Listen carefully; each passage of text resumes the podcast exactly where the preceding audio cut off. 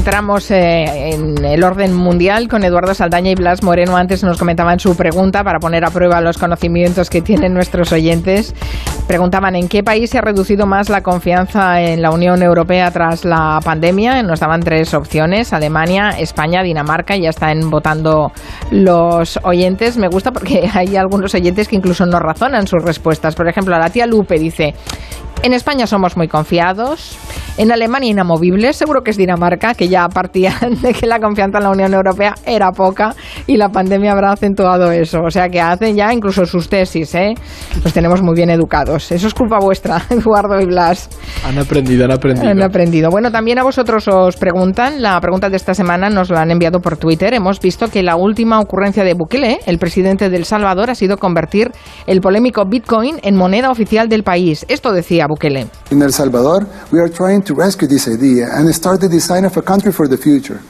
Using the best ingredients that makes us who we are, while using sensibility to find the best examples of ideas from history and around the world. I believe Bitcoin could be one of these ideas. Pues nada, que van a tener el Bitcoin como moneda oficial. La cuestión es, ¿por qué han tomado esta decisión? Y si esta medida es viable. Bueno, no está muy claro, la verdad, porque El Salvador es el primer país del mundo en dar este paso tan polémico, así que hay muchas dudas, no hay ningún precedente y no está todavía muy claro, ¿no? Bukele dice, como decía en el audio, que hace esto por desarrollar el país, porque además hay miles de salvadoreños que no tienen una cuenta bancaria, por lo cual viven de alguna forma al margen de la economía oficial, pero sí que tienen teléfono móvil o ordenador, de forma que si tienen este instrumento, pues pueden utilizar el Bitcoin y pueden, de sí, digamos, eh, entrar en la economía, digamos, eh, oficial, ¿no? El segundo objetivo de esta reforma es desdolarizar el país porque, y esto es muy curioso, desde 2011, perdón, 2001, El Salvador no tiene moneda propia, sino que utiliza de forma oficial el dólar estadounidense. Entonces, oficializar el Bitcoin también permitiría de alguna forma reducir esa dependencia de Estados Unidos, ¿no? Y para sostener todo esto, Bukele pretende construir una infraestructura satelital eh, muy potente para mejorar la conexión de Internet en, zonas rurales, de forma que todo el mundo en el país tenga acceso a esta herramienta, ¿no? Se supone que la reforma, se supone, hará creer el, habrá crecer, habrá que, perdonad, hará crecer el PIB y el y el empleo en el país. De hecho, la revista Forbes, que es de referencia a nivel financiero internacional, ha dicho que si esto prospera, El Salvador puede convertirse en uno de los centros monetarios más importantes del mundo, pero hay muchas dudas, ¿no? Primero, porque la reforma se ha hecho deprisa y corriendo, casi nadie sabía nada de esto hasta hace muy pocos días, y además el decreto tiene literalmente tres páginas y deja muchas lagunas, digamos, sin resolver. Y en segundo lugar, y más importante, el Bitcoin en realidad sigue siendo un valor muy volátil. Ya hemos visto, y lo hemos comentado también aquí en el hace unos días como un simple comentario de Elon Musk, del fundador de Tesla, puede hacer perder a esta criptomoneda hasta el 40% de su valor en cuestión de horas, que esto es una locura, no, no hay comparación en la bolsa tradicional, digamos, ¿no? Y esto lo hace muy poco práctico para comprar y vender en el día a día, porque los precios de cualquier cosa no dejarían de cambiar en cualquier momento, ¿no? También pasaría lo mismo, por ejemplo, de cara extranjero, ¿no? Con las importaciones y exportaciones o también con los impuestos que se supone, según Bukele, se podrán pagar en Bitcoin. Así que, bueno, eh, es un experimento que habrá que seguir de cerca, pero que es un poquito para coger con pinzas como mínimo. Bueno, mira, interesante a ver cómo lo, cómo lo resuelven. Podrían haber empezado por una ciudad antes que por un país entero, ¿sabes? Yo... Sí, sí, un poco osados, sí. claro, pues venga, Vamos con el tema central. Hoy ponemos el foco en el viaje que está haciendo el presidente estadounidense Joe Biden por Europa esta semana. Sabemos que tiene varias etapas pensadas para reunirse con distintos líderes políticos. Antes recordaba que el lunes se va a reunir con Pedro Sánchez en Bruselas, será la primera vez que se vean. Pero la primera parada ha sido Reino Unido. ¿Qué podemos esperar de esta gira del presidente norteamericano?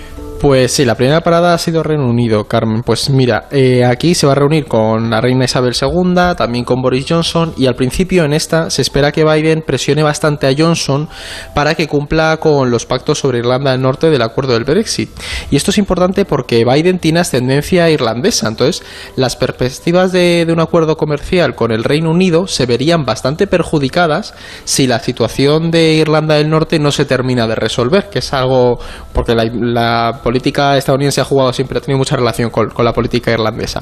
Aunque lo más importante de esta parada es la cumbre del G7. Y es especialmente importante porque Biden espera que, sirva un poco para sentar las bases de ese nuevo multilateralismo, ¿no? De, para unir un poco a, Occidente. Y este encuentro tendrá lugar, además, después de que la semana pasada se alcanzara el, compromiso este de crear una tasa impositiva mínima global, que se va a establecer del 15%, ¿no? Para las grandes mm. corporaciones esta medida ya dejó ver que Estados Unidos está buscando un poco redefinir la globalización, alejarla del libre albedrío e intentar llegar a unos consensos, pues para que todos empecemos a jugar en las mismas, eh, con las mismas reglas, ¿no? Entonces, para Biden, Occidente debe empezar a combinar el poder duro de la OTAN con los ideales democráticos y liberales. Y en esta línea se dice que, quiere convocar una cumbre de democracias, que se podría, que de hecho la podría anunciar en esta cumbre del G7, y Johnson, eh, de hecho, pretende invitar también a no miembros de, estos siete grandes países, como son Australia, Corea del Sur e la India. Y esto se enmarca pues dentro de ese debate sobre la posible nueva alianza de democracias en el mundo.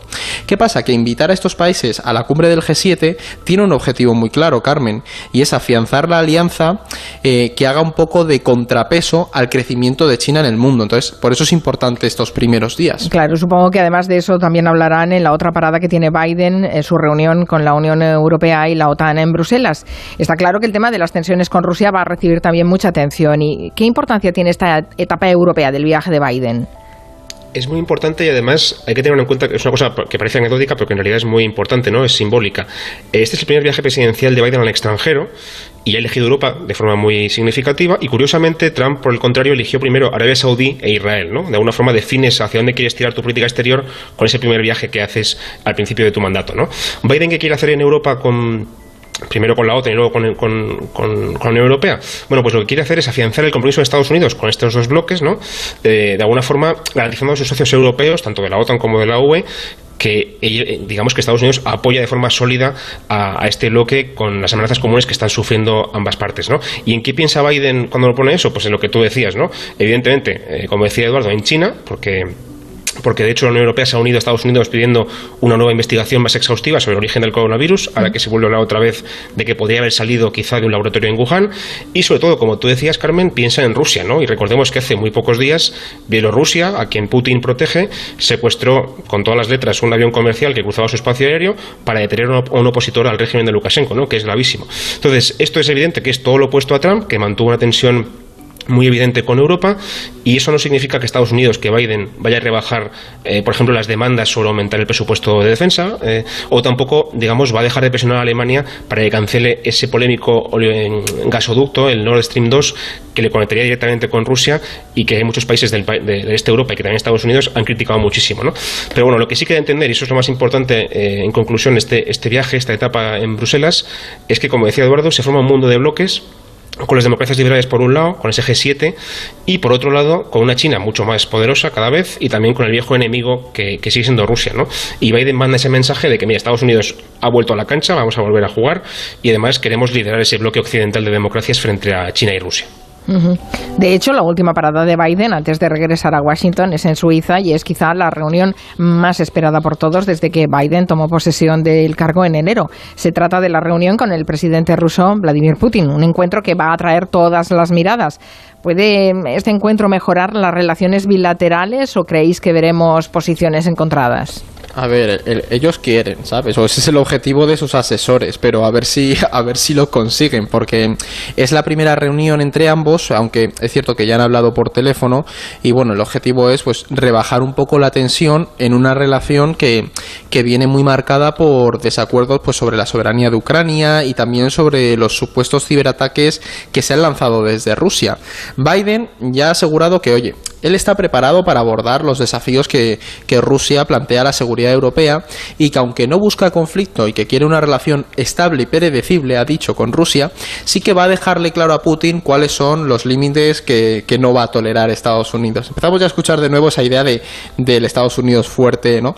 Entonces se compromete, por tanto, pues haciendo un poco de portavoz de los países occidentales, a seguir defendiendo la democracia, los derechos humanos y la dignidad, aunque mm, no sabemos cómo le va a sentar esto a Putin, pues sobre todo que Biden le toque temas tan sensibles como pueden ser Ucrania o las tensiones recientes entre Bielorrusia y la Unión Europea que señalaba Blas y al final pues es esperable que ambos, ambos presidentes tengan unos cuantos reproches, ¿no? Y luego está por su parte Putin, que este hombre, yo creo que ya por el pragmatismo del que lleva tanto tiempo en el cargo, se muestra muy escéptico sobre los resultados de la cumbre, ¿no? Eh, Moscú lo que dice es que pese a las divergencias, que según ellos son culpa todo de Estados Unidos, sí que hay intereses comunes, pues como los problemas ambientales, la estabilidad, la estabilidad estratégica, pero vamos, que es una reunión en definitiva, Carmen, que va a reflejar lo que veníamos diciendo. Un Biden dejando ver que Estados Unidos es el líder de Occidente y que ha vuelto y que intentará constantemente proyectar la idea de que Rusia sigue siendo ese rival histórico, pero que tampoco hay que perder de vista cómo China se está convirtiendo en una amenaza y, va creciendo poco a poco. ¿no? Al final es el resumen de todo este viaje. Bueno, ya veo a todos los analistas y a todo el equipo del orden mundial viendo las imágenes de esa reunión y haciendo Seguro que sacamos algún meme, porque eso seguro. De hecho, acaba de decir la Casa Blanca Acaba de decir la Casa Blanca que la reunión con Putin no es para hacer amigos, literalmente. O sea, que van firmes. No está sí, mal, sí, van, van fuertes. Sí, sí, Las bajitas por debajo de la mesa. Yo, yo, decía eso, ¿no? ¿Cómo analizaréis el lenguaje no verbal? Porque, claro, una cosa es lo que se dice y otra cosa son las actitudes y cómo se expresan esas actitudes, ¿no? Hombre, tensión hay bastante, ¿eh? eso sí que hay que decirlo, van calentitos.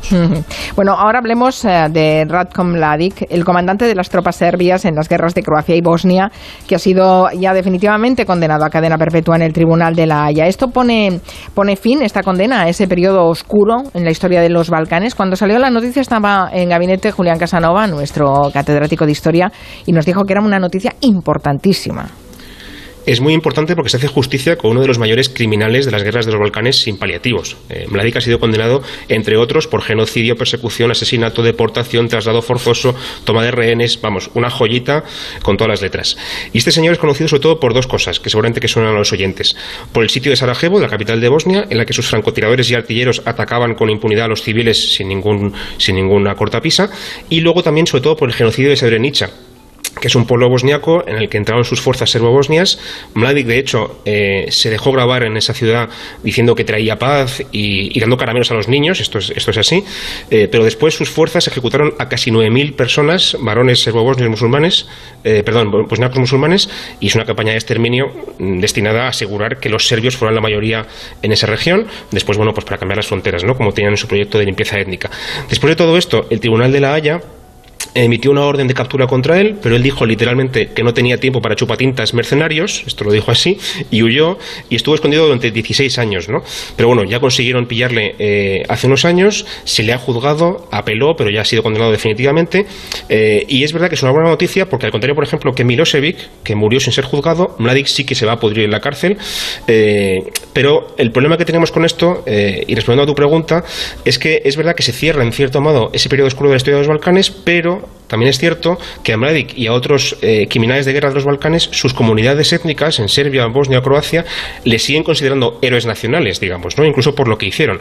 Entonces, digamos que la herida aún no se ha cerrado del todo en esos países y es verdad que no, no va a estallar una guerra mañana, pero el tema no, está del todo arreglado, por así decirlo. No confían los unos en los otros, es una, una, zona muy inestable. Miremos ahora también a Latinoamérica, porque el pasado domingo hubo elecciones en Perú. Eh, por fin creo que podemos decir que sabemos ya los resultados. Eh, finalmente ganó Pedro Castillo, pero mm, por unos miles de votos. Eh, están, han sido unas elecciones muy reñidas, un recuento muy reñido, y no sé si serán unas poselecciones muy reñidas también. Sí, tiene pinta. O sea, yo confieso que estuve con el control F5 durante dos días porque esto era eh, como una ronda de penaltis, ¿sabes? Pero bueno, parece que al final los peruanos se han decantado por, por Pedro Castillo, que es este antiguo maestro de, escuelas, ¿no? Con ideales marxistas y que, oye, apenas era conocido en el país hasta hace unos meses y aún así, pues ha terminado adelantando a Keiko Fujimori, que es la hija de, del exdictador peruano Alberto Fujimori, ¿no?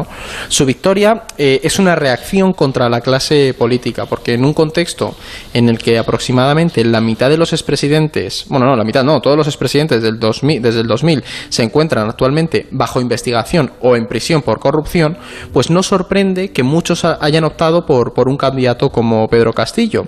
Entonces, este hombre se ha posicionado, Carmen, como un outsider, ha sabido canalizar el descontento de, de la periferia del Perú, de esas zonas rurales, de los barrios humildes que se veían como traicionados por las clases políticas. Eh, ¿Qué podemos esperar de él? Pues a ver, él ha planteado reescribir la Constitución, aumentar al 10%, o el 10% del PIB el gasto en educación y salud, redistribuir las ganancias mineras. Para sus detractores, Castillo es un nuevo Hugo Chávez, ¿no? que planea convertir a Perú en la nueva Venezuela, anulando las, las tres décadas de reformas favorables al sector empresarial.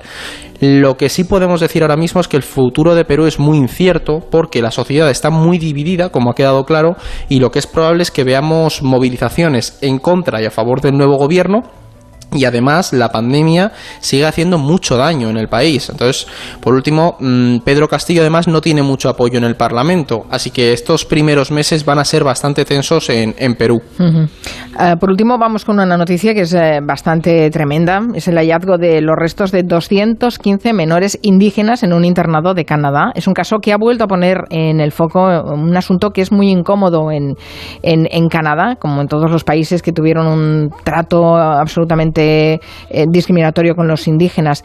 ¿Qué nos podéis contar de lo que se ha descubierto? Descubrió un colegio en el que han encontrado restos eh, de niños, digamos, eh, indígenas eh, a los que se abusó. Este colegio estuvo funcionando desde finales del siglo XIX hasta los años 80 de, este pasado siglo, el siglo XX, y estos estudiantes de, de, este internado y otros parecidos, sobre todo indígenas en su mayoría, eran sacados por la fuerza de sus hogares y se los internaban en escuelas por todo el país para ser, entre comillas, educados a la manera occidental, ¿no? digamos, para aislarles de su comunidad.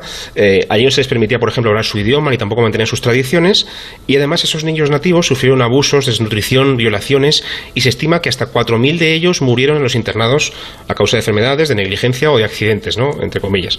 Entonces, cuando, cuando eh, Trudeau, el actual primer ministro, llegó al poder en 2015, es verdad que puso en marcha una comisión de la verdad y reconciliación para investigar todo esto y reparar esta herida, esta herida, social, pero el tema es que aunque, digamos, lo investigues, el asunto indígena sigue siendo un problema muy grave para el país porque esos abusos a los nativos destrozaron sus comunidades y tienen un impacto actual muy evidente, ¿no? porque muchos de ellos quedaron desarraigados, sin una comunidad, alejados de sus tradiciones y eso se refleja en que las generaciones actuales de indígenas tienen tasas de violencia, de alcoholismo o de adicción a las drogas mucho más altas que la media de Canadá. O sea que no solamente basta con investigarlo, también hay que intervenir socialmente en estas comunidades y además es una prueba más de que pese a que Canadá está muy idealizado, con cierta razón, porque hacen cosas muy buenas, también tienen cosas bastante sucias guardadas debajo del cajón que también tendrían que ir sacando.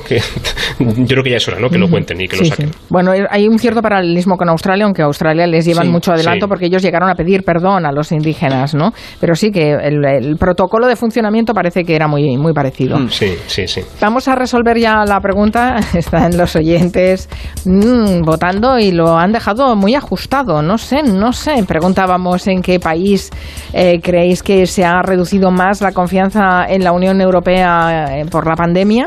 Y las opciones eran Alemania, que lo han votado el 30,8% de los oyentes, España, que gana con el 38% de los oyentes, y Dinamarca, que se queda en medio con el 31,1%. Los resultados son ajustadísimos. Gana España según las votaciones, pero realmente la respuesta correcta es...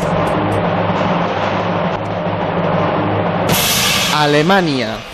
Vaya. Es Alemania, Carmen. Y es que una, una, encuesta reciente del European Council on Foreign Relations ha revelado que la mayoría de los ciudadanos alemanes consideran que el proyecto europeo se ha quebrado, ¿no? Y de hecho es Alemania y Francia son los países que menos creen en la necesidad de una cooperación europea. En torno al 45% de los encuestados creen, solo, solo creen en eso. Y esto es importante porque con la salida de Reino Unido, Carmen, son estas dos potencias las que supuestamente tienen que tirar del carro europeo. Pero no les vamos a dar malas noticias a los oyentes porque hay que destacar que en general los ciudadanos de la Unión Europea sí que han salido de la pandemia creyendo que es necesario que la Unión Europea se convierta en un actor global y sobre todo que haya cooperación europea. Es decir, sobre todo Francia y Alemania se han quedado un poco descontentos y ha bajado su percepción positiva de la Unión Europea, pero en el resto de países, en esa periferia europea, sí que creemos bastante en el proyecto, que eso, oye, es importante. Bueno, además, si se puede mejorar, claro. está bien que, que nos toquen un poco la cresta si es posible que mejoren esas instituciones y esa, esa administración. Ya saben que pueden hacernos llegar sus preguntas sobre temas internacionales mandando un correo a contacto arroba elordenmundial.com o en las redes sociales de Gelo o en el Orden Mundial o en nuestro buzón de voz que nos encanta escucharles cuando preguntan cosas. 638-442-081. Gracias Blas Moreno, gracias Eduardo Saldaña. Adiós. Buenas tardes.